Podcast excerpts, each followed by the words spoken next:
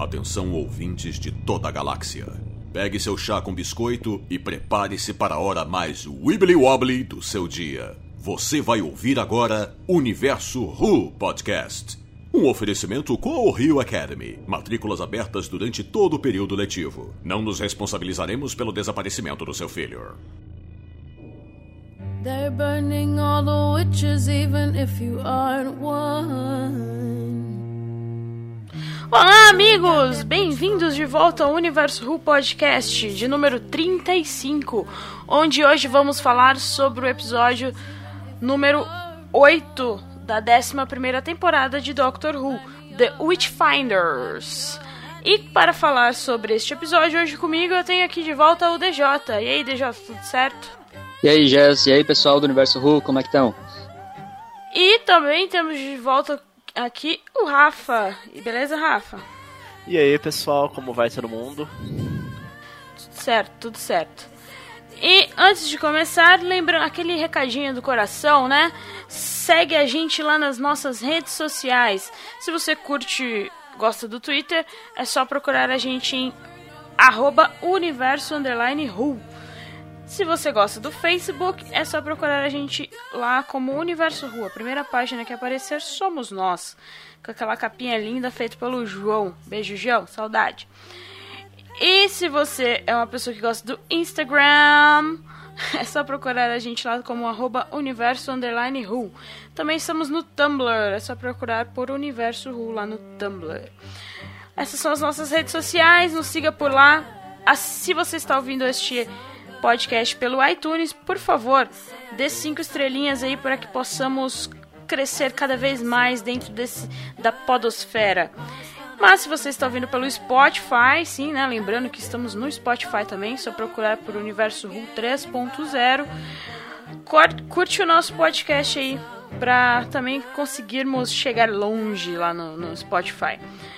Uh, se você está ouvindo pelo nosso site, dê um joinha aí, segue nosso feed. Uh, estamos aí quase semanalmente quando tem temporada, quando Doctor Who tem temporada passando. Vamos começar então a falar de The Witchfinders, um episódio que dividiu a minha timeline Ruvian hoje no Twitter. Esse, este, esta semana no Twitter. Uh, The Witchfinders, a sinopse é a seguinte: a doutora Ryan Graham e Yas chegam em Lancashire, Lancashire, Lancashire do século 17 e se envolvem em um julgamento de algumas bruxas, dirigido pela proprietária das terras local. Com o medo que está assombrando a Terra, a chegada do rei James I serve apenas para intensificar a, caixa, a caça às bruxas. Mas há algo ainda mais perigoso acontecendo?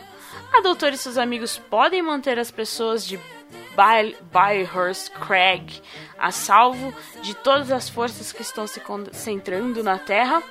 Atores convidados temos a Siobhan, Siobhan, Siobhan Fineran, que fez Dalton Abbey. Eu odiava ela em Dalton Abbey e odiei ela em Doctor Who. Olha que legal.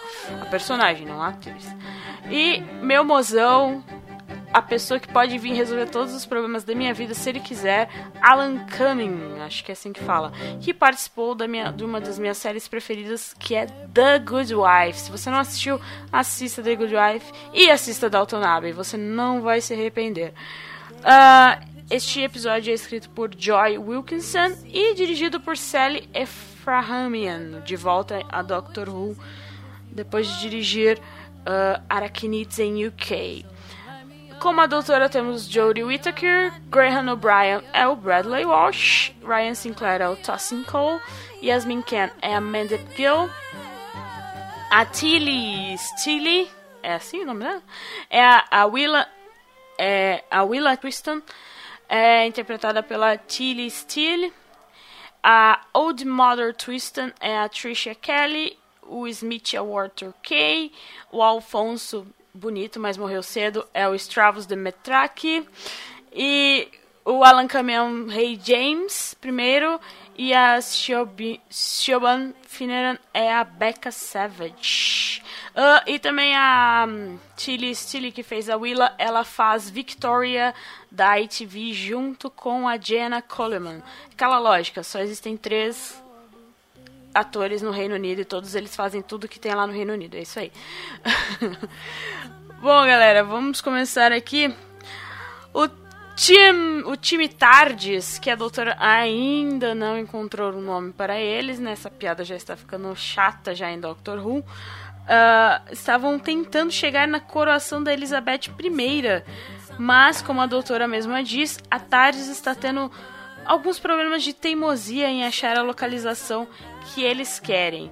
Eles chegam a Biohurst Craig no meio da caça às bruxas. Vamos só para um contexto histórico rapidinho aqui, bem, mais ou menos rapidinho. Uh, para quem não sabe, quem não, eu também não sabia, só fui dar um Google após assistir o episódio. Uh, o Graham né, cita a caminhada das bruxas de Lancashire. Lancashire, fala aí, DJ. DJ. Lancashire. Essa aí, Lancashire. É, ela realmente existe, óbvio. É uma caminhada de 82 quilômetros que abriu em 2012 na Inglaterra, que vai de Barrowford e Le Lancaster, em Le ambas em Lancashire, na Inglaterra. Eu nunca vou saber falar isso. E começa bem em Petal, na, no Petal Heritage Center, em Barrowford. E passa pela floresta de Peddle. É onde acontece o que a gente está vendo no episódio. Então, isso daí é uma coisa real, é histórica. E a famosa caça às bruxas da Inglaterra, o maior. Uh, o maior trial é. O que, que é trial, gente? Como que é trial? Julgamento. julgamento? É. Uh, o maior julgamento de bruxas na Inglaterra aconteceu em Petal. Uh, em Petal Hill, lá onde a gente vê mesmo em 1612. E também o rei James ele era louco fanático por caça às bruxas, eh, segundo a história dele. Historicamente o episódio foi bem correto. E um pouquinho sobre o rei James, ele é filho da Mary, rainha da Escócia, e pai do Charles I, foi seu sucessor. Ele foi rei. Ele foi, primeiro foi James VI, rei da Escócia, e depois ele ficou conhecido como James I, rei da Inglaterra e da Irlanda, quando a coroa escocesa e inglesa se juntaram em 1603. E ele foi rei desse, desse reino inteiro até sua morte em 1625. E a mãe dele, eu acho que é mais famosa do que ele, né? A Maria Rainha da Escócia pelas razões que ele mesmo fala no episódio, né? Que a mãe dele matou o pai dele e depois foi morta. É, e... Há divergências, né? Há divergências. É, mais ou menos. Tem um pessoal que fala que ela foi pra França e viveu lá por muito tempo. A gente nunca vai entender a história dos reis da Inglaterra. Eu já, já me, absti, me absti de entender. Uh, e é mais um rei que a doutora encontra no seu caminho, né? Já encontrou Elizabeth I, já encontrou quem mais? Eu não lembro de mais alguns. A Cleópatra, acho que conta. Mas da hum. realeza. Eu dei uma pesquisada sobre a família do James e achei umas curiosidades aqui. Ele foi o sucessor da rainha Elizabeth I, que se casou com o décimo doutor, lá no especial de 50 anos, e que mais tarde reencontrou o décimo doutor, uma versão mais jovem, lá no episódio The Shakespeare Code, com William Shakespeare. Então é tudo mais ou menos naquela época que passa o episódio dessa semana. Inclusive, o Shakespeare continuava escrevendo é, novas obras na época do Rei James. O Rei James ele deu essa continuidade a, a investimento em arte, essas coisas que a rainha Isabel já tinha começado. A rainha Isabel, que no caso é a rainha Elizabeth, né? É, é versão aportuguesada do nome dela, a Rainha Elizabeth I. Então, ali, a, a doutora não, meio que não, não fala do envolvimento dela com a Rainha Elizabeth I, mas eles são meio que na família ali, né? Já que eles se casaram, a famosa Rainha Virgem, na verdade, era casada com o doutor. Então, achei bacana ela querer presenciar a coroação da Rainha Elizabeth I, primeiro, por um motivo de segurança, né? Chegou a, a visitar, é, quis visitar a rainha num período em que ela ainda não o odiava, que ainda não tinha se tornado inimiga do reino. E, e pelo fato de ter mudado de corpo, né? Então a rainha Elizabeth talvez nunca suspeitasse que a doutora, na verdade, era o futuro marido dela, né? Então achei bacana essa, essa brincadeira que eles fizeram em tentar revisitar a rainha Elizabeth. Seria muito legal ter ela de volta, mesmo que fosse uma terceira atriz, uma quarta atriz, né? Porque ela também já apareceu na, na série clássica. E, e achei bem legal essa continuidade. Inclusive, nessa época em que a doutora encontra o Rei James, ela já é uma inimiga da, da coroa. Então, ali, se o Rei James tivesse ficado mais atento à, à história do próprio reino, ele saberia que um, uma pessoa misteriosa chamada Doctor era inimigo da coroa. Então, ali a gente tem um, sei lá, um, um vacilo talvez, alguma coisa assim, não sei. O Rei James era bastante, hum, vamos dizer assim, alegre, né? Na, na, na, durante o reinado dele teve vários escândalos envolvendo a sexualidade. É, ele tinha, nunca foi provado, mas ele tinha é, muitos é, amigos, vamos dizer assim. E amantes, vamos falar a verdade. É, sei lá, porque nunca foi provado nada, né? Tipo, mas era a fofoca da, da, da, do reino, eram suas amizades, né? Bem íntimas, com vários, vários homens ali.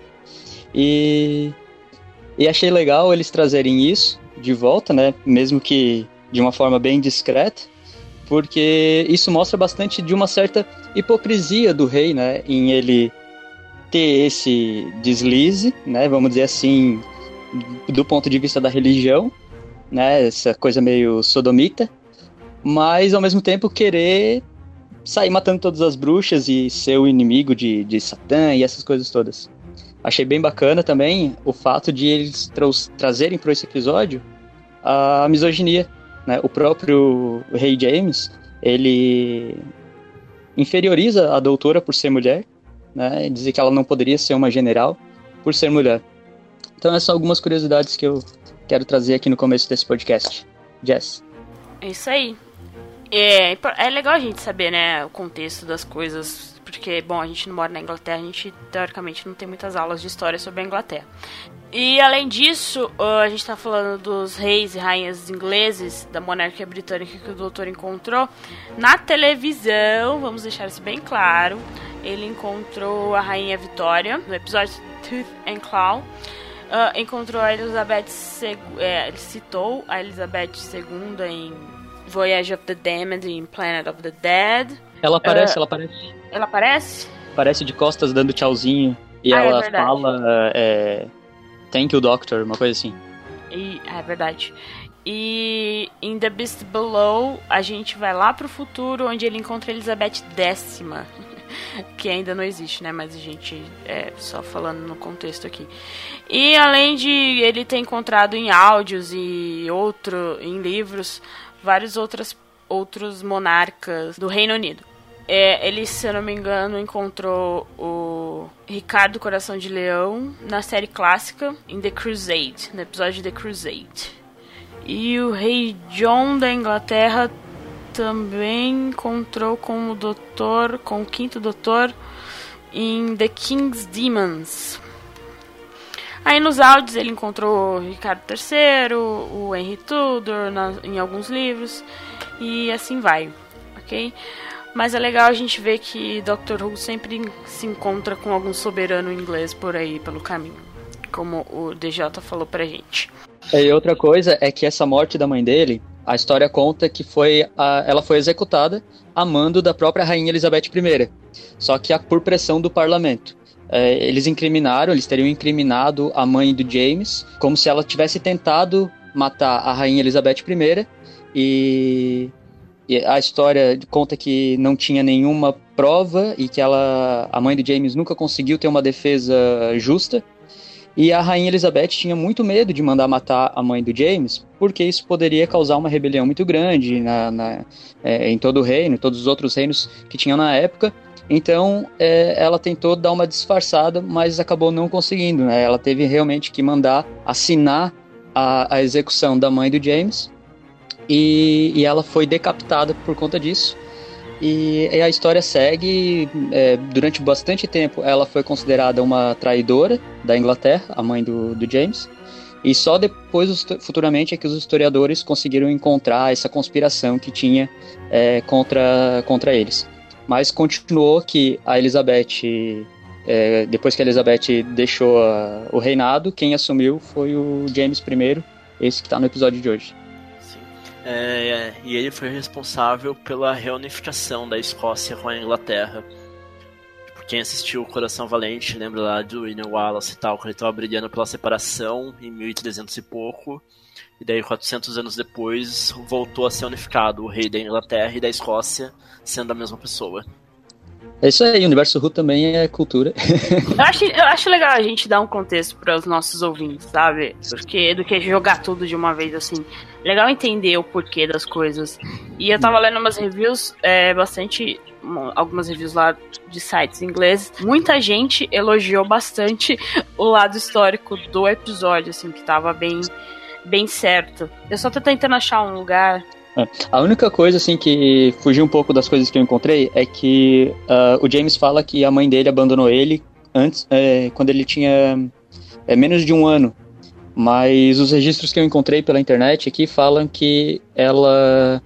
É, que eles pararam de se ver quando ele já tinha 13 meses, ou seja, um ano, um aninho e um mês de idade, que foi quando eles é, se perderam, né? No caso, ela fugiu é, para sobreviver, porque é, o, o pai dele tinha sido morto e tava todo mundo falando que tinha sido ela, mas até então não tinha nenhuma prova. E foi quando ele parou de, de ver a própria mãe.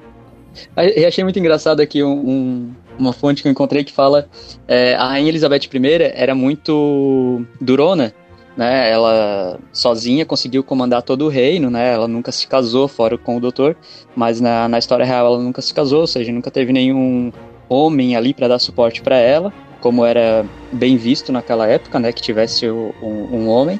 E, e o rei James, por ser é, homossexual, bissexual, não sei, ele foi chamado de, de rainha, a rainha James. O pessoal zoava muito, então diziam que saiu o rei Elizabeth e entrou a rainha James. Isso era uma piadinha que, que encontrei numa fonte aqui na internet. É, eu não vou achar o, o seriado que eu assisti, mas, para quem quiser saber mais sobre a Mary, rainha da Escócia, saiu um filme esse ano, 2018, com a Sion Sayora Ronan, eu nunca sei falar o nome dessa guria, que chama Mary Queen of Scots, é com a Siona... eu nunca lembro o nome dessa guria, mas tudo bem. E tem a Margot Robbie como a Rainha Elizabeth I, e a Siona Ronan como a Mary Queen of Scots. Fica. E tem o David Tennant como John Knox. Fica aí a, fica a dica para você assistir se você quiser saber mais. Procure Mary Queen of Scots, filme de 2018. Right?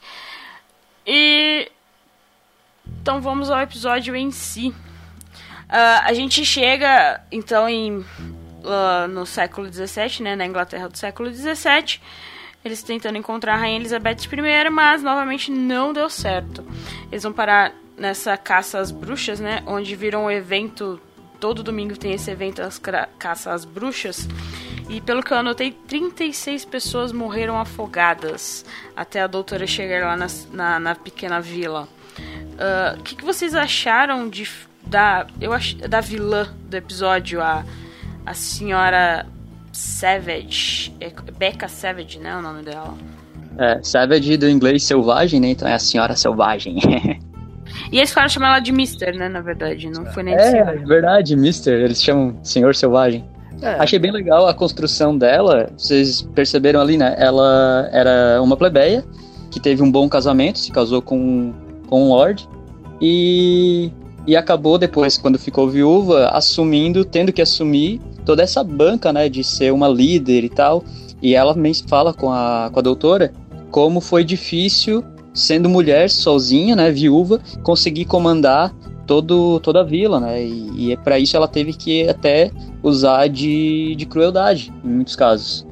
E, e achei bem bacana eles de, darem esse esse como que ela chegou a esse a esse, esse cargo, né? Como que uma mulher sozinha conseguiu tanta coisa, né? No caso de é, matar, né? Executar 36 suspeitas de bruxaria, sendo ela somente uma viúva.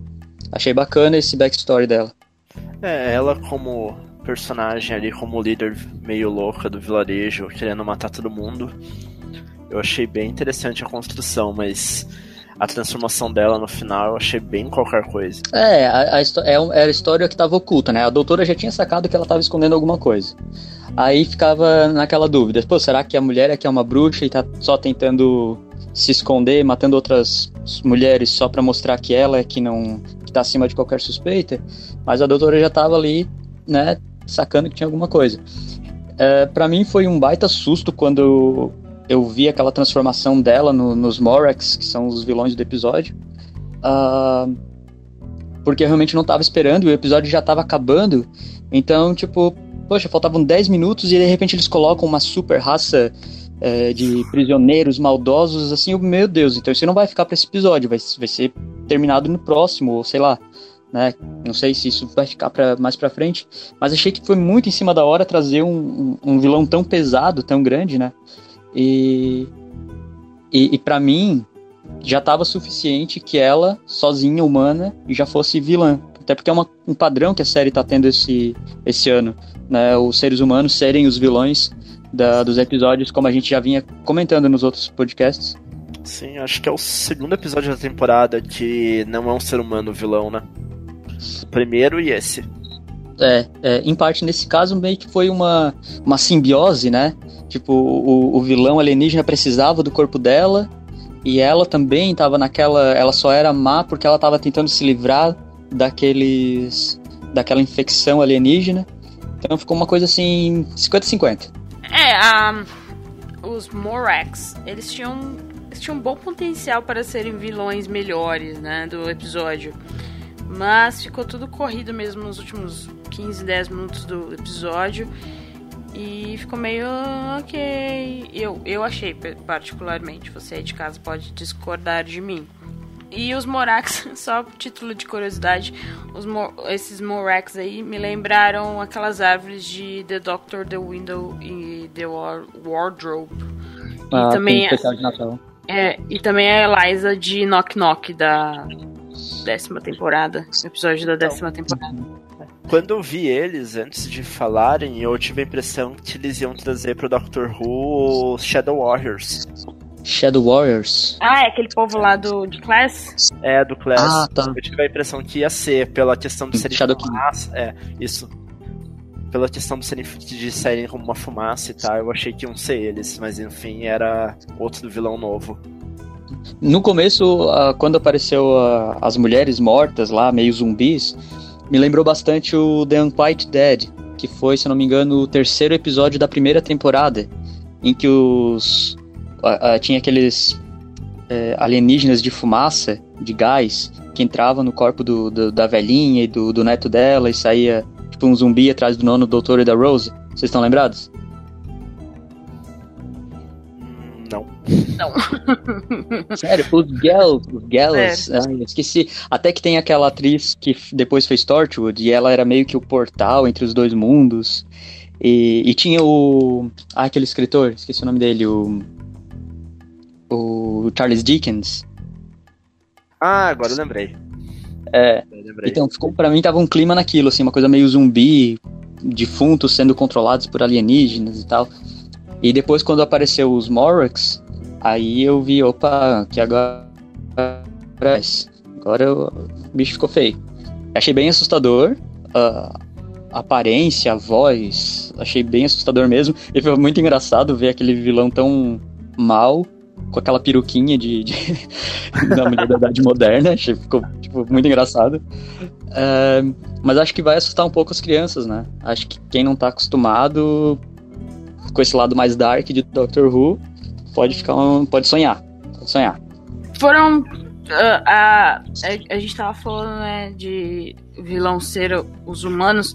É, a Becca, na verdade, foi por uma razão bem ridícula, né? Que ela foi cortar a, a, a árvore que servia de prisão para os Morax. Um, que estavam presos lá por crimes de guerra lá naquele, no Monte Pedal. Uh, e ela se ferrou, né? Sim. Você tem o que você você planta o que você, uh, você colhe o que você planta, né? Ela no caso ela meio... você corta. No, é, nesse caso. Essa foi boa. Ai, meu Deus. E mas como a doutora explicou, ela só tinha Opa, ela só abriu um pouco o portal, por isso que só a rainha dos Morax tinha escapado, é, tinha escapado e algumas outras é, algumas outras uh, alienígenas, digamos assim. Então eram alienígenas que estavam na lama ou na terra que precisavam de corpos para sobreviverem, digamos assim.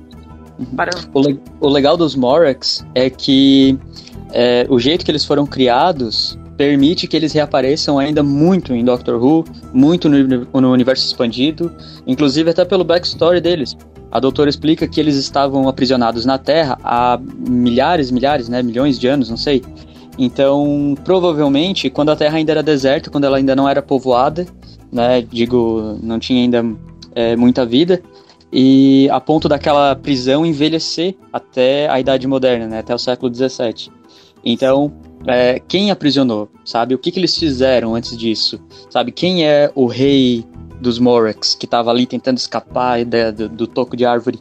Achei bem bacana isso, e isso dá muito pano para manga para Big Finish, para quadrinhos, para livros, para novos episódios, novas temporadas. Acho que dá ainda para reaproveitar bastante os Morax, não acaba aqui. E, e acho legal, acho que tem um potencial bem grande. Uma coisa que me chamou a atenção foi que essa árvore não era uma árvore, né? Ela era uma tecnologia alienígena avançada, muito avançada, que continha aquele gás é, que era um tipo de kryptonita, acho, né, para os Morax. É, eles não podiam sentir direito o cheiro ali, que eles já ficavam mal, maus. E o fato de a Sonic Screwdriver funcionar naquela árvore, porque a gente sabe que a Sonic não funciona com madeira, mas aquela ali funciona. Ou seja, não é bem madeira, né? É só aparência de madeira. Quando a doutora passa a, a Sonic, revelando assim a, aquelas luzes verdes e tal, é, fica bem claro isso. Ah, mas aí me trouxe uma dúvida. Será que, como a doutora criou uma nova Sonic, será que essa finalmente funciona em madeira? Ou será que ela continua com o mesmo problema das outras? Então, eu acho que não funciona em madeira. Tipo, o que eu achei que é, eu senti falta ali naquele momento foi explicarem um pouco mais aquela tecnologia, talvez em uma frase é, de, por exemplo, ser algo parecido com a TARDIS, que assume uma forma aceitável pro momento e pro lugar em que, em que está. Hum, pode ser. Legal. Mas pode ver que pela pele deles, eles são meio arbóreos, assim, né? Eles têm uma coisa, uma, uma pele meio casca de árvore, meio carvalho, assim. Vocês perceberam sim ou não? Ou será que eu que tô... deixei passar alguma coisa? Não, sim, parece. Até tanto que eu disse que me lembrou muito uh, as árvores lá de, do especial de Natal e a menina lá de Knock Knock. Eles parecem bastante, sim, ser arbóreo. Mas em questão da árvore deles, fica essa dúvida aí que o Rafa falou, né? Será que. É, a, como será que se transformou em uma árvore essa, esse portal para segurar né, os Morax lá na, presos na Terra. É, Nos... Pode ser até que a raça que aprisionou os Morax seja uma, uma raça de árvores. Né? Uh, teve aquela. Uh, eu esqueci o nome da personagem, mas uh, ela apareceu lá no segundo episódio da primeira temporada. Aquela que morreu queimada tentando ajudar o nono doutor. Sim. Ela era uma árvore. Ela era o futuro da, de uma, da, das árvores da Terra. Né? Então pode ser que em algum momento exista, né, ou existiu, espécies também em, com corpo meio de árvore, assim, que cria tecnologia em formatos de árvores. Pode ser né, que essa, essa prisão seja só uma representação dessa civilização. É tipo Steven Universe, né? Que tem é, as diamantes e tudo que elas fazem tem formato de diamante ou tem formato de braços e, e coisa assim. É mais ou menos nesse sentido. Diga a nossa teoria para você que está ouvindo, diga a sua teoria para nós aí no nosso site ou Facebook ou onde você quiser. E questão de curiosidade, a palavra Satan foi falada 38 vezes neste roteiro, neste, neste roteiro, graças à minha amiga arroba Renata Stone lá no Twitter, que a gente tava comentando sobre o episódio lá no Twitter, ela, uh, ela não sei se ela contou, se alguém contou e falou pra ela, a palavra Satan foi usada 38 vezes. Então, Legal, é quase uma para cada morte, né? Se não me engano, foram 37. 36. 27 mortos, mortes ao todo, contando a rainha dos Morax. Acho que foram 37. E a última pode ser pra morte do, do, do tédio, né? Porque, gente, esse domingo foi muito chato. Doctor Who salvou, assim. Ai, que piada horrível. Corta isso quem for editar, por favor. Não, mas, uh, em cima disso tem uma que a gente precisa falar, que novamente Doctor Who tá matando mais que Game of Thrones. Exato. Já matou mais que a primeira temporada de Game of Thrones. Sim. Mais já matou, já, já, já, matou a dublagem, já matou a dublagem, que eles tiveram que redublar, deixamos aqui o nosso registro. The Kitchen precisou mudar a dublagem de Doctor Who. Pra parar graças, de fazer graça e gravar normalmente aos ao... que reclamaram. Obrigado. Graças a quem reclamou e ao seu Guilherme Briggs, que trouxe isso Sim. lá no Twitter. Sim, então a dublagem ficou bem melhor. Não ficou engraçadinha. É. Ai, os Millennials. Tudo bem. Pô, sério que você vai soltar essa, Jess? Vou. Super velha, né? uh, Uh, mas voltando, a doutora. Eu gostei de vários diálogos uh, uh, isolados deste episódio, né? Apesar do episódio pra mim não ter sido. Ah, que episódio louco, meu Deus. Mas eu gostei de vários episódios e essa foi claramente, assim, ficou mais claro a primeira vez que, que o gênero da doutora importou de verdade, né? Porque a gente tá lá no século XVII, o, o rei James começa sendo um personagem escrotíssimo, né? Super misógino, super machista com a doutora. E os diálogos dela, assim, foram bem. bem Teve uns diálogos dela bem bacana. Como ela falando lá que na época das, das bruxas, ou você morria afogado, ou você morria enforcada. Ou queimada, né? Também muitas bruxas foram queimadas na época da, do, das caças bruxas.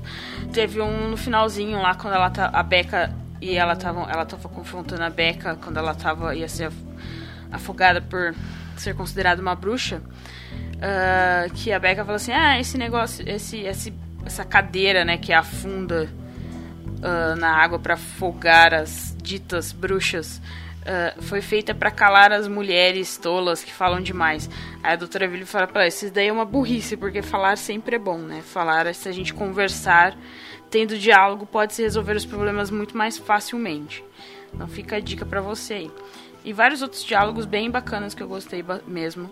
Mas agora nesse momento eu não lembro. Então, uh, tem... mas Só... vocês acham. Oi, Rafa? Não, é, tem um momento ali que eu achei genial, que foi a doutora perdendo paciência. Quando estão começando a incriminar ela, que ela solta que. Ah, é, se fosse na época que eu, que eu era homem, eu estaria trabalhando não perdendo tempo com isso. Isso, esse diálogo também muito maravilhoso. Ela falando que se ela fosse homem, eles não estariam. É como se ela, se ela ainda fosse homem, eles não estariam questionando a autoridade dela para fazer aquilo lá, né? É um episódio que se passa no século XVII, mas podia muito bem ser 2018 ainda, né? Porque não evoluímos muito entre ter que ficar se explicando para meia dúzia de babaca que acha que né, mulher não pode fazer as coisas. Sim. É, é, outra coisa ali que eles falam. Pode falar, vai. Não, ah. Nessa questão, eu acho que foi o episódio que se introduziu bastante nisso. É, na, questão de, na questão de gênero, sexualidade, na, na forma de tratamento. E também ali umas cutucadas na religião e o papel que ela tem nesse, nesse processo de. Nossa, agora fugiu a palavra. Nesse processo de opressão em cima de mulheres. Então, Com... assim. Uh, Vai, DJ. O, uh, o que eu percebi ali é que a gente tinha uh, essa. A Becca, né? Ela era uma líder. Ela reclama, ela percebe como ser mulher é difícil. E ao mesmo tempo ela está fazendo um trabalho religioso, vamos dizer assim, né? Amparado pelo cristianismo, entre aspas, da Bíblia do Rei James. Para quem não sabe, o Rei James ele tem a sua, sua própria Bíblia, né? Quando a igreja se dividiu na Inglaterra é, entre a igreja ortodoxa e anglicana, ela, eles tiveram que readaptar a Bíblia, então ele, ele criou várias, é, várias partes assim mais tendenciosas, né, interpretações tendenciosas e divulgou, tanto é que a, a Becca tinha essa Bíblia no quarto dela. Mas mesmo ela sendo mulher e tal, ela continuava perseguindo mulheres. E isso é uma coisa também bem atual. Né? A, a Jéssica tá aí, ela bem envolvida com isso. Ela sabe que tem muita mulher que não compreende, é, sei lá, o, o papel da, da, mulher em geral na sociedade. É, muita mulher critica, muita mulher vota no Bolsonaro, muita mulher. É, Guarde esse nome. Esse nome está proibido nesse podcast. é, enfim, é, tem muita mulher que não apoia as mulheres, né? Continuam tratando elas como é, a história sempre tratou, assim, né? Com, essa, com esse, esse quê de inferiorização. É, e, e, as piadas também, né? O Rei James ali fez muita piada com, com a doutora. Quando ela disse que o talento dela é investigar, ele pega e fala: ah, que bom que vocês encontraram um uso é, natural, né? O uso de. O, o talento de fofocar e se meter na vida dos outros. E aí ela fica, a doutora fica com aquela cara tipo, putz, eu vou dar um tapaço no meio dos cornos, cara. E aí depois ela vem com aquela fala que o, que o Rafa trouxe pra gente agora há pouco. Então é, é mais ou menos isso, assim, que eu acho. Sim, é, isso é um termo histórico se a gente for pegar que a série apresenta, que é a figura de alguém que é oprimido quando ganha um espaço maior ou ganha algum privilégio, só que sem trabalhar essas questões de opressão que ela sofre. E acaba se tornando também, é, pegando para si o papel do opressor. Meio sem perceber que ele está se ferrando com isso também. Mulheres, por favor, não oprimam outras mulheres. Reconheça seu privilégio por causa da sua cor, da cor da sua pele ou por causa do dinheiro que você tem, da posição que você tem na sociedade e não oprima outras mulheres. Isso não é legal, por favor. A gente não vive mais no século XVII. Faça esse favor aqui pra tia, ela vai ficar muito feliz. E é como vocês falaram, e é, esse episódio, eu acho que por ser escrito por uma mulher e dirigido também por uma mulher, é o que deixou essa questão de gênero, como o Rafa falou, bem mais claro. E toda a questão de de, das mulheres serem consideradas inferiores para alguns babacas aí, acho que essa parte foi. Eles conseguiram trabalhar bem no episódio.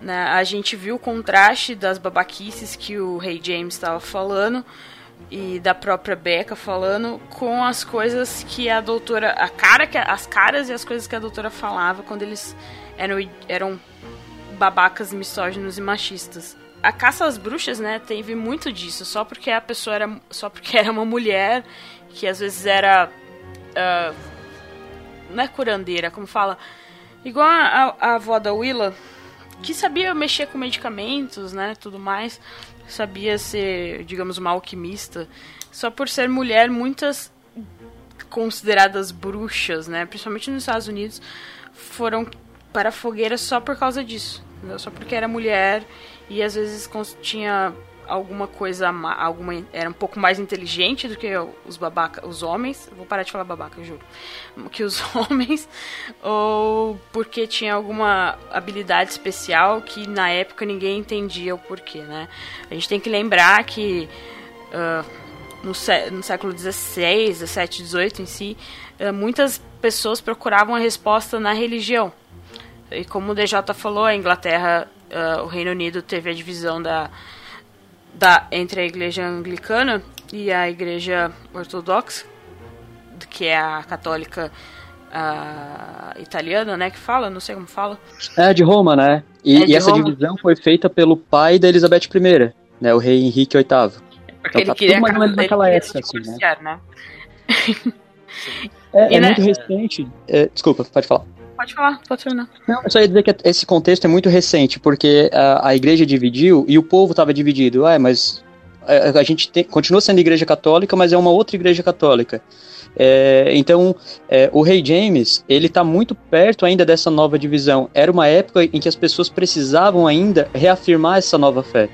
Então tinha nova, nova é, nova nomenclatura, novos líderes religiosos. O rei, para quem não sabe, ele era a, a, a legitimidade do, do poder do rei era porque ele tinha sido escolhido por Deus, sabe? Essa tinha toda essa vamos dizer assim, esse, esse mito, né, não menosprezando a palavra, mas é, essa, essa mitologia ao redor do poder do rei.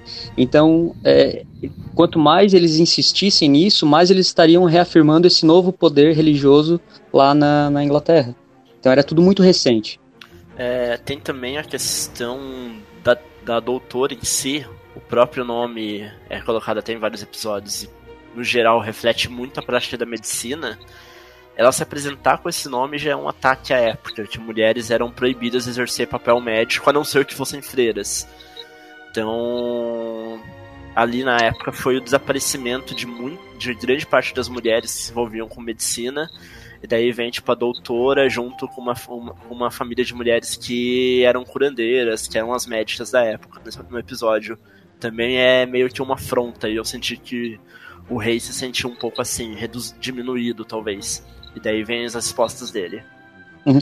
E assim, a, a própria misoginia, até hoje, ela ainda está muito ligada, enraizada na religião, mais especialmente né, na religião, nas religiões é, de origem, como a gente chama, é, abraâmica, né, que são aquelas três principais religiões do mundo. Uh, no caso desse episódio, foi muito legal que eles conseguiram juntar as duas coisas. Fizeram uma baita crítica né, ao, ao cristianismo, ou melhor, à religiosidade né? É, e ainda colocando uma das consequências sociais derivadas disso, que é a, a, a inferiorização à mulher, a misoginia, né? Ali, ela fala, a doutora está confrontando a Becca e, e a Becca diz que, ah, segundo a Bíblia do Rei James, é, não deixarás viver as feiticeiras, né? E a doutora diz, sim, mas isso é no Velho Testamento. No Novo Testamento tem o que? Amar ao próximo. E é muito legal isso porque mostra que a doutora, o doutor, né, enfim, em geral, The Doctor, não é contra o cristianismo, não é contra a religião, mas como as pessoas estão se usando dela. Em vários momentos ao longo da série, a gente teve o doutor questionando é, algumas coisas do, do, do, do, cristianismo, como, por exemplo, a existência de Satã, naquele arco duplo com a Rose, é, The Satan's Pit, The Impossible Planet, é onde ele encontra o corpo né, do, do, do diabo acorrentado lá na, no, na beira de um buraco negro, e ele diz: é, eu, eu, eu entendo que você está aqui na minha frente, eu aceito que você está aqui na minha frente, mas eu não aceito uh, o que você se diz ser. É, ou seja, ali já deu um, um baque para quem é cristão e Ruven ao mesmo tempo. Porque, poxa, o, o doutor está dizendo que, que o cristianismo não existe, que a minha fé não, não é. Então, é, te, criou já essa, essa imagem, entre aspas, né, errada, de que Doctor Who se opunha ao cristianismo, à fé cristã e tal. Depois o Peter Capaldi, 12º Doutor, falou que é, Jesus não era branco, né, como, como todo mundo falava, né, é, quando ele levou a Bill Potts para a Feira Fria, aquela do, do Rio Tamisa, ele mencionou isso, como a história costuma escurecer, os, é, aliás, clarear os personagens, né? Esbranquecer. Esbranquecer, é. Tem uma expressão em inglês, é white, white flash. Whitewash. É, whitewash. É, isso aí. É, lavagem, entre aspas, né? É, e, inclusive ele citou Jesus, né? Tipo, pra dizer que Jesus não era tão clarinho assim. Ou seja, pô, o doutor Não, mano, o cara é do Oriente Médio. é, exato. Então, tipo, a gente pensa o quê? O, o, cristianismo não é pouca coisa na história da humanidade até agora. Então, por que que Doctor Who meio que evita falar desses temas às vezes. Né? É, é bem raro a gente encontrar alguma coisa. Ou por que, que até, até agora a gente não viu nenhuma aventura que ele vai lá e conhece Jesus ou alguma coisa assim, né? Já que até a divisão do, do, da contagem da história né, muda ali a partir da época do nascimento dele. E então é legal que ela traz nesse episódio uma citação do, do, do próprio Jesus que é amar ao próximo. Né? Vocês estão esquecendo essa parte, gente, ela fala né, para pra Becca. Né? Tem, essa é a segunda parte. E aí que a gente meio que já é quebrado, porque ela diz: é, Isso é o que o próprio Rei James iria querer. Mas daí ele já chega, faz aquela entrada triunfal, dramática, tira a máscara, máscara revela quem ele é. E ele diz: Não, pode matar, é isso que eu quero. então foi bem legal essa, essa alusão, né, de tirar a máscara, tipo, para revelar quem ele era de verdade. Assim, ele não, ele é um cara é, que se envolve com homens o que é contra o cristianismo, e também manda matar as bruxas, as, entre aspas, suspeitas de bruxaria. Sobre essa, continuando essa discussão, é, a gente viu que a doutora conhece o que a Bíblia fala, né? A Bíblia é o livro mais importante para, os, para as, religiões, as religiões cristãs. E a própria Bíblia diz, né, como o já estava falando, que tem que amar ao próximo. O primeiro maior mandamento é amar a Deus sobre todas as coisas, e o segundo maior entre eles é amar o próximo como a você mesmo. Então, gente, independente se você tem uma religião ou não, vamos amar o próximo. Não custa nada, não dói nada, né? E a própria doutora, na hora que ela tá presa lá para ser condenada, uh, ah, para ser afogada, que ela conversa com o Rei James, que ela fala que tem que ver o coração, começar pelas coisas do coração, né? Os mistérios do coração, né? E que você não pode ter medo do que você não conhece. Né? Não, não ter medo do desconhecido, porque medo gera pode gerar raiva, pode gerar você querer combater algo que você não conhece, só porque você não conhece. Então, eu acho que é um discurso muito válido para tudo que está acontecendo no mundo, no mundo, né? Não só no Brasil, na Inglaterra ou nos Estados Unidos, mas no mundo em si, que as pessoas uh, têm ódio do que não conhecem ou do que não entendem. Então, Ô, eu Oh, desculpa, Oi? pode falar. Não, não, corta. Não, era corta, só isso mesmo, só isso mesmo, só para terminar.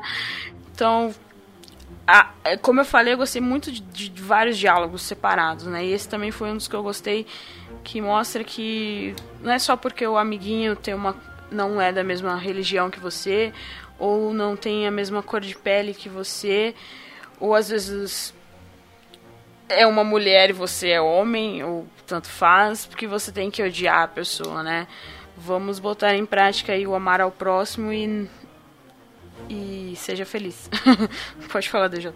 Uh, um, a gente está falando sobre esse assunto. Eu, eu, inclusive, ia participar desse podcast um colega nosso do fã-clube Rubens Paraná, e por um imprevisto ele acabou não participando, mas ele é, me ligou hoje à tarde para falar a opinião dele sobre esse episódio. E ele estava dizendo que ele é cristão, ele é evangélico. É, dentro lá da, da igreja que ele frequenta, ele é líder de um grupo, né, ele tem uma certa influência lá dentro. Uh, o Éder, ele tem 37 anos, é de Curitiba, e ele estava falando justamente sobre esse, vamos dizer assim, essa, esse contraste que tem entre ser cristão ou ser Ruven. Que parece, ele diz que ele sofre muito preconceito de cristãos por ser Ruven. Então ele fala, ah, aliás, as pessoas chegam para ele e dizem, ah, mas você assiste Doctor Who, mas você é cristão. Tipo, Doctor Who é uma série pra, né, enfim, pessoas não cristãs. E ele fala que ele sofre esse preconceito, tanto por, pelos colegas cristãos, ou pelos irmãos cristãos, quanto pelos não cristãos também, né? Que dizem que, poxa, mas você é cristão, você não aprendeu nada com a série, como se a série ensinasse as pessoas a não serem cristãs e não tem nada a ver isso, né? E ele diz que tem que combater esse preconceito o tempo todo. E acho bem legal se um dia a gente ainda puder colocar ele no podcast para ele dar o depoimento dele, mas achei legal que ele falou o seguinte: é, é, eu anotei aqui, peraí. Ele diz: quando alguém está combatendo alguma coisa muito forte, assim, é, em outra pessoa, né, quando as pessoas querem combater o mal, é porque tem um mal dentro dela. Então, quando você tenta demonizar todo mundo, é porque esse mal está dentro de ti, em forma de preconceito, em forma de é, ignorância, ou, ou, ou, às vezes até mesmo uma forma de repressão, né? Ele, ele citou aqui, por exemplo, o caso da comunidade GLBT. Ele disse que às vezes tem na igreja, né, cristãos tal, é, pessoas demonizando os, os gays, né? Os não tradicional, vamos dizer assim, é, e tentando combater esse pecado é, tem, ao combater as pessoas. E ele fala que isso tá tudo tá errado, que não é esse o que não é esse tipo de amor que é pregado dentro das igrejas. E acho bem legal a gente colocar isso é, nesse momento, porque é, infelizmente a gente está vivendo uma época, especialmente após as eleições, em que está se propagando muito essa violência é, contra os gays, encorajado por uma falsa ideia de que isso seria permitido porque é pecado né? Então, se é pecado ser gay ou, ou ter uma sexualidade diferente, é, não tem problema a gente começar a matar essas pessoas. Então, é, acho bem bacana a, o posicionamento dele, do, do Éder, para falar que não, não é bem assim, não é isso que Deus, a Bíblia, a religião ensina. Então esse, era isso que eu queria falar, trazer a voz dele, já que ele não pôde participar do podcast. E, e, é isso. Ele diz que, resumindo, tem que agir com discernimento, ou seja, não é sair espiritualizando tudo, tem que buscar informações antes e principalmente amar o próximo, que é o mandamento que, segundo Éder, é o que está mais esquecido de todos. Ah, fica a dica aí para você, amigos. Uh, podemos ir para outro assunto? Não, só queria finalizar e talvez já seja uma passagem que esse medo do desconhecido ele foi referenciado de várias formas. Por exemplo, mesmo é... ah, algo que foi responsável por toda a caça às bruxas é, nos séculos passados, que foi o desconhecimento sobre a ciência. E o Dr. Who termina o episódio é, falando a frase do Arthur C. Clarke e do Thor, que é qualquer tecnologia suficientemente avançada é indistinguível da magia. E daí é colocado isso, quanto a gente tem medo dessas coisas novas. Tipo, é, ali é colocado muito medo da medicina praticada por mulheres, porque na real, medicina, é, os médicos, homens, geralmente estavam dentro da igreja, utilizavam preceitos religiosos e nem sempre tão corretos.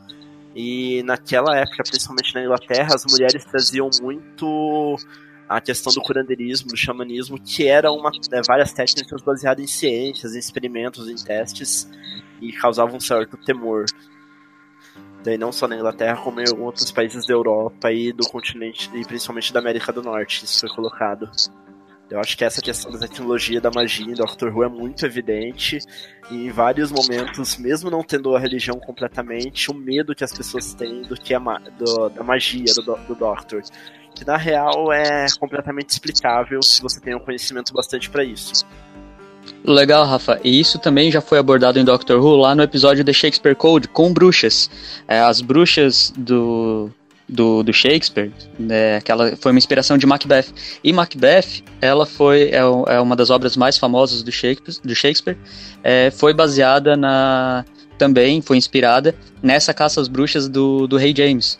É, tá tudo interligado. E lá no episódio de, Shakespeare Code, eles falam sobre, sobre essa, esse fato da magia. É, aliás, as tecnologias, a ciência desconhecida é ser tratado como magia quando as pessoas ainda são ignorantes a respeito dela.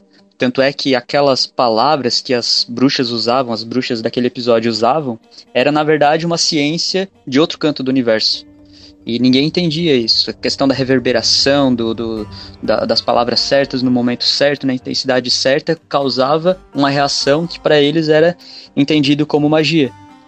É, inclusive no final desse, desse episódio aparece até lá a Rainha Elizabeth I, né? E reconhece o doutor e dá, dá aquela correria. Mas é legal quando tem esse. Um, é, é, essa continuidade, assim, tipo.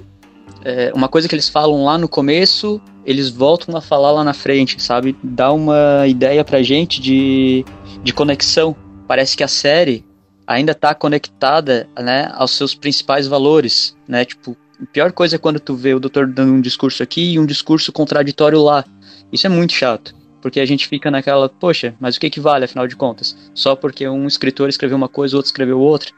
Então é legal quando o Doctor Who fecha essas pontas. Certo. Vamos para frente, então? Bora, bora, vamos para frente, para trás. Tempo é uma ilusão. Uh, vamos falar então um pouco da Willa, né? Muita gente falou que ela podia muito bem ser uma companion da Tardes. Muitas pessoas gostaram do personagem dela. Né? Ela se mostra. No começo ela se mostra meio. É, meio assustada, né, com tudo que tá acontecendo, óbvio, né? A avó dela sendo morta por algo que ela não é, e ela mesma ameaçada, mas no final ela cria coragem e vai à, e vai à luta. O que vocês acharam dela? Ah, isso eu achei bem massa, que revelou um pouco que ela tava. É, esse começo dela ter medo, dela tá sendo perseguida, mas também o papel dela ali como uma mulher cientista que tipo o próprio talvez o próprio modo dela pensar é, em experimento que tudo pode ser explicado e tal como ela era médica ela conhecia algumas coisas assim e aprendeu com a avó dela talvez tenha sido muito mais fácil para ela, por ela ter esse pensamento mais racionalizado, ela compreender o que estava acontecendo, mesmo que ela não tenha compreendido tudo. Do que principalmente a gente pode comparar ela com o rei, com o rei James, que daí tem um pensamento quase que completamente contrário ao dela, o, modo, o modo dele pensar. É, eu gostei é que ela errou lá na metade do episódio, né? Ao invés de ela se manter fiel à, à doutora, o que a doutora estava estimulando nela, ela acabou sendo pressionada pela Becca e, e ela vacilou ali. Ali ela meio que é, fraquejou e foi é, e pediu desculpa, né, por ter sido meio que deixado se levar pelas palavras da doutora, na hora que a doutora estava sendo acusada de bruxaria. E isso, na verdade, é legal do ponto de vista da história, porque fortalece o personagem. Ali na frente, ela se arrepende e assume as rédeas ali e diz: Não, eu vou te ajudar, eu vou fazer o que é certo. Vou fazer o que a minha, minha avó me ensinou. É, e isso é bem bacana, isso fortalece bastante o personagem. Eu não, não sei se, se ela seria legal como companion. Acho que é legal ela ficar ali onde, ela, onde, onde, onde a história deixou, que é uma pessoa que o doutor, a doutora, cruzou a história dela e ajudou a, a consertar. E aí ela é inspirada a fazer um, uma outra coisa, né? A seguir o seu, seu, sei lá, o seu talento, ou o seu papel na história. Isso eu acho legal. Outra coisa que eu gostei nisso é que a doutora não julgou ela. Né? Mesmo ela tendo vacilado, a doutora não disse, ah, é, você tomou sua decisão, agora tchau, não quero mais falar contigo. Não, não é isso. É, isso ela fez com o rei James depois que o rei acabou matando a rainha dos Morocks. Mas com a Willa, é Willa, né? Isso. Mas com a Willa Tristan, ela, ela não julgou. Simplesmente ela, poxa, ficou triste na hora, mas entendeu. Entendeu é, que ela estava sendo pressionada pela, pela Becca e pelo rei a tomar aquela atitude. E, e volta lá porque eu estava falando de que Doctor Who ensina esses valores assim também de não é, de não sair julgando as pessoas pelos erros que elas cometem, porque todo mundo comete erro. Mas a doutora sempre está dando novas chances. É, isso acabou de me lembrar uma coisa, que existe uma corrente que diz que Doctor Who tem todos os pré-requisitos para ser considerado uma religião. É, não sei se vocês já ouviram falar disso. Eu já vi alguns vídeos na internet que fala que é, tudo que precisa para uma coisa ser considerada religião, Doctor Who preenche. Mas isso é assunto para um outro podcast, um outro artigo, não sei. Com certeza tem, com certeza tem. Se tem a religião do Maradona, meu filho, eu não duvido de mais nada. Se tem a religião do silêncio, né? né? eu não duvido de mais nada. Uh, o que, que vocês acharam dos companions neste episódio? Eu gostei muito do Graham, fez bastante. O Graham foi o que se destacou melhor para mim, no meu, no meu ver. E a Yas continua fazendo figuração de luxo. É, a Yas ela trouxe. É, sei lá, assim. Toda, toda vez que um personagem precisa contar uma história e o episódio não mostra sua história, isso é considerado no cinema como um, um certo. uma falha, uma. Um, como é que se diz? É, no cinema é assim, você não pode contar a história, você tem que mostrar ela. E já é a segunda ou terceira vez que a Yas, a Yas conta alguma coisa da vida dela que a gente não viu para trazer algum, algum, tipo de mensagem. Então, lá em Rosa, ela contou uma coisa do passado dela, que a gente não viu, é, sobre a infância. E nesse episódio, ela traz de novo para tentar consolar a Willa. Quando a Willa tá dizendo que tava com aquela angústia no peito, ela diz: Não, eu senti isso. Porque quando eu era criança, é, eu, fui, eu sofri bullying na escola e eu tive que conviver com, com, com essa dor. E foi um, esse ano foi um inferno é, e tal. Então, lógico, isso mostra que ela tem um pouco de, de função ali, que ela tá ajudando com a história dela, mas é uma coisa que a gente não viu, sabe? É, fica uma coisa assim meio preguiçosa de colocar no roteiro. Parece que tu tá forçando o personagem a ter utilidade naquele episódio. Então, eu acharia muito mais legal alguém conversar com a Ila ter sido o Ryan, que perdeu a avó também.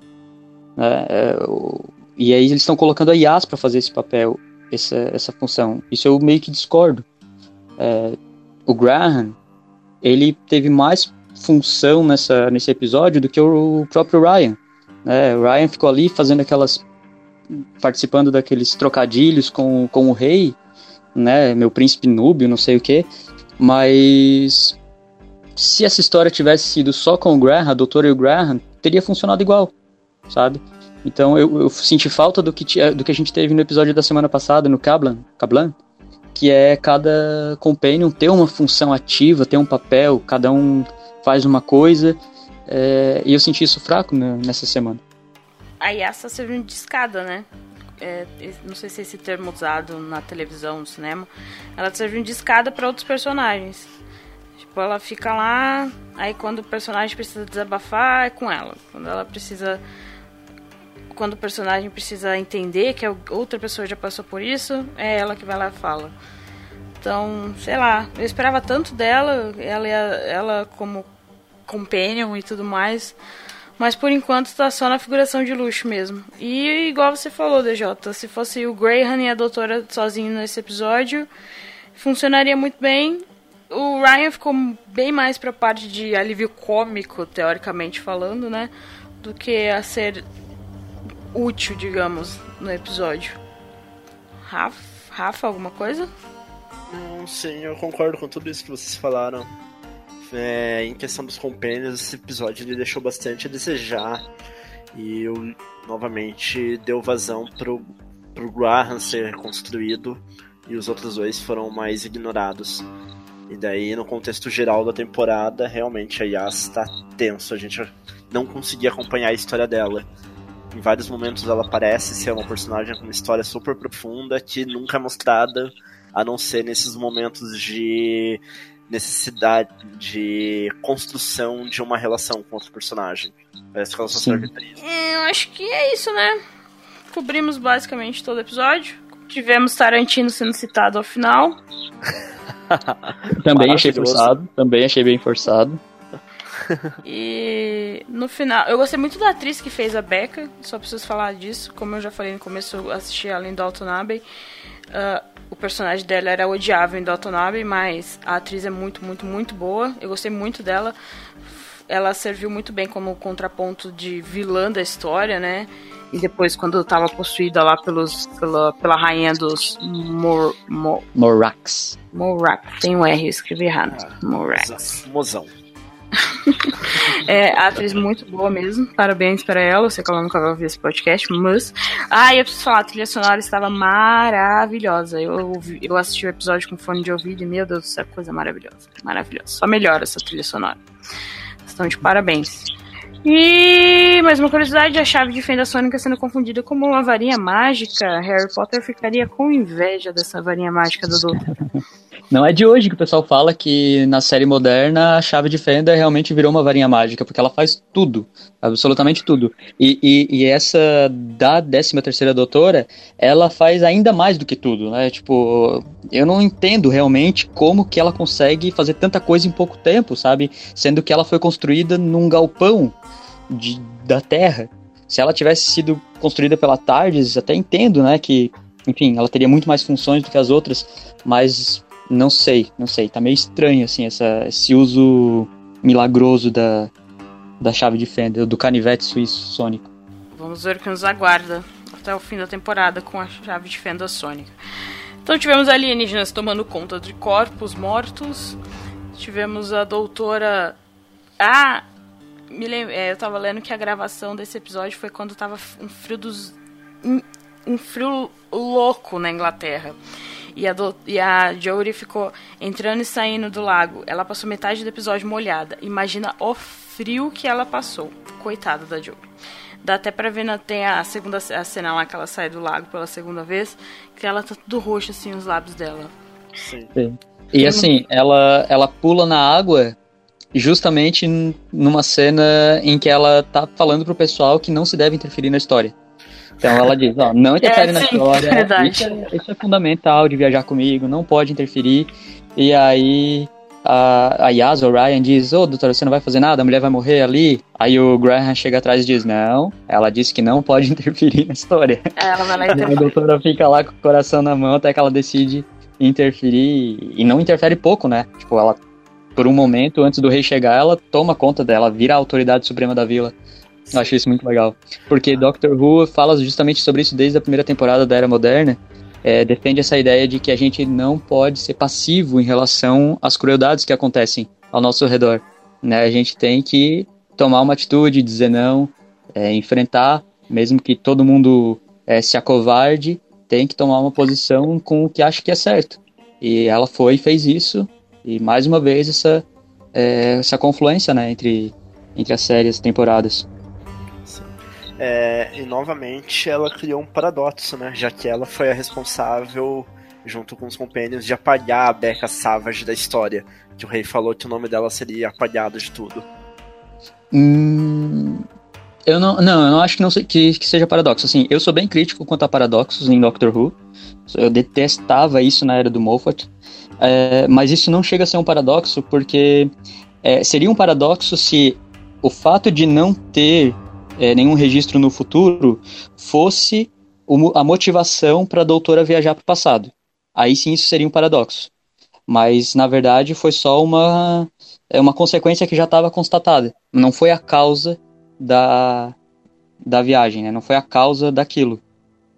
É, é, diferente, tipo assim, se tu vai. Ah, vamos investigar por que, que isso não existe, né? Ou sei lá, ou por que, que esse registro não apareceu aqui. Aí eles causam justamente isso que eles foram investigar. Aí é um paradoxo. O próprio Ryan, o próprio Graham fala, né, que quando ele tava na, na trilha de Paddle, que a cidadezinha lá não tava, não constava, né, na, na trilha. Ninguém falou nada a respeito da cidade. E a, o problema era que tudo aquilo acontecendo naquele, naquele local sem ser historicamente relatado, né? E daí o final mostrou o porquê que não foi, não estava registrado na história aquelas mortes que aconteceram uh, naquela lá no Monte, na, lá em como chama a cidade, gente? Battle Hill. Não, a cidade. A cidade não, a vila. A casa. Um, Billahurst Crag. É, isso daí mesmo, em Bellahurst Crag. Bellahurst. É, eu nunca vou saber falar esses nomes. Eu já desisti. e uh, no final, uh, a Becca só estava matando aquelas mulheres para tentar salvar ela mesma, o que não funcionou. Ou seja, você se torna aquilo que você joga para o universo. Essa é a realidade. Você só joga pro... não. Só joga para o universo aquilo que você realmente é, por mais que você tente esconder, né? Muitas vezes você tem medo daquilo que você é e tenta refletir isso em outras pessoas para achar um culpado sem ser você mesmo. Ah, então, podemos ir para as notas do episódio? Então, de 0 a 5, DJ, que nota você dá para este episódio? Ah, eu dou um outro 4,5. É um 4,5 diferente do 4,5 da semana passada, por motivos bem diferentes. Esse episódio ele teve um apanhado histórico muito certinho, é, 99% de acordo assim, com, com as pesquisas que a gente encontrou na, na internet. E, e toda essa questão de continuidade, de trazer os assuntos, porque é isso que é legal, é que a, a história, o episódio não acaba nele mesmo. Tipo, a gente assiste e começa a lembrar de vários outros episódios e, e, e, assuntos, e aí a gente debate o cristianismo, e aí a gente debate misoginia, a gente debate um, ciência, ignorância e um monte de coisa, é um monte de valores, e isso é para mim uma coisa muito importante em Doctor Who. É quando ele não fica só na historinha, não fica só no, no teatrinho que acontece ali na frente das câmeras. Quando a gente consegue aplicar isso na nossa vida né, no, no, nos dias atuais, independente do período histórico que aconteceu no episódio. Então, é, vale um 4,5 sim. Rafa? É, acho que para esse eu vou dar um 4, principalmente pelas referências históricas e por toda a discussão que ele trouxe, mas também pela atuação da. da. da. Cadê? A atriz que interpretou a Becca a Sibuan Finneran, ou alguma coisa desse tipo, que eu achei muito boa. E daí procurando na internet, eu achei maravilhoso quanto o Alan Cumming ele parece, ficou muito parecido com o Rei James real. Sim. a construção do episódio ficou muito massa. só perderia os pontos aí realmente porque não, novamente não está conseguindo construir os personagens. Uhum. É, no caso de como ele era um personagem histórico, né, já tinha muita coisa construída, assim, eles a, a, produção já sabia mais ou menos o que eles teriam que construir e o Alan, que é um excelente ator, né, enfim, o histórico dele já fala por si próprio, uh, conseguiu perfeitamente dar vida a isso que já estava construído pela própria história, né. É diferente, por exemplo, da Becca, né, que ela não existia, ela foi criada pelos roteiristas né, e teve que se encontrar ali é, é diferente. Mas, como você disse, o, o, trabalho feito em cima do Rei James foi perfeito. Assim, se pode depois é, trazer o Rei James nos quadrinhos, ou até em outro episódio com outro ator, e ele vai ter aquela caricatura. Tipo, não vai perder, tu não vai precisar ficar. É, é, é, tipo, preso à imagem do ator, sabe? Como acontece com os companions ou com os doutores, por exemplo. Eu vou dar quatro eu gostei muito da de tudo que eu falei, né, de, de alguns diálogos e de toda a discussão sobre misoginia, misoginia, misoginia e machismo e tudo mais. E eu gostei muito da, da atriz também que fez a Becca, como o Rafa falou. E Alan Cumming, ele pode atuar como uma porta que eu sempre vou amá-lo por The Good Wife. Então, o meu julgamento é meio é meio meio, como fala? Tendencioso. é, eu, tenho, eu tenho crush. É, é, e ele é muito fofo no, no Instagram e no Twitter também. Uh, então acho que é isso, né, galera? Chegamos ao final de mais um podcast. Muito obrigada a você que ouviu até o final. E se a gente deixou de discutir alguma coisa que você achou importante no episódio, comente aí nas nossas redes sociais. Lembrando, arroba universo Ru, oh, arroba un, universo underline Ru no Twitter, arroba universo underline Ru no Instagram. Procure a gente tanto no Facebook quanto no Tumblr como Universo Ru. Estaremos por lá. E nosso site, universoru.com, cheio de novidades quase todos os dias para você. Reviews e coisas. É, sinopse dos episódios, trailer dos episódios e, as, e notícias em geral a respeito de Doctor Who em português para você. Uh, ah, DJ, quem quiser te achar nas internets da vida, faz como? Entra em universoru.com, vai lá na seção de reviews. As reviews de números pares são as que eu estou escrevendo. Entra lá na seção de comentários, conversa comigo. Ou procura por Jonathan, eh, Jonathan Jeremias, no Facebook, Twitter, Instagram e etc. Rafa? Se quiserem continuar falando comigo, procurem por Rafa do Tab ou conheçam lá o meu site. E meu podcast está voltando nessa semana, o apertotab.com.br.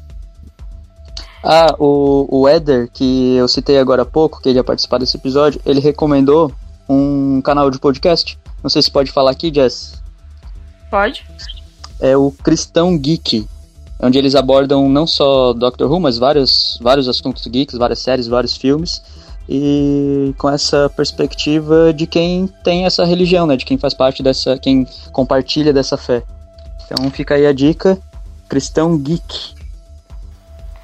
Então, dica de podcast dentro do podcast. Podcast do Rafa, aperte tab, e o podcast do amigo do DJ, lá do pessoal do, do Eder, Eder, né?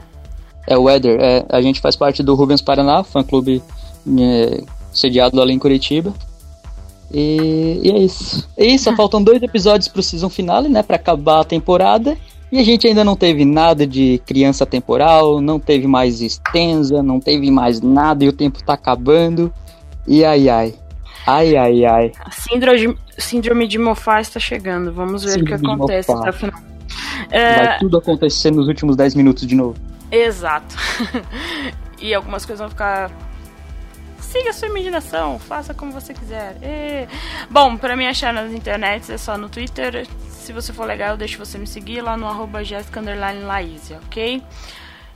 E é isso, gente. Muito obrigado por tudo.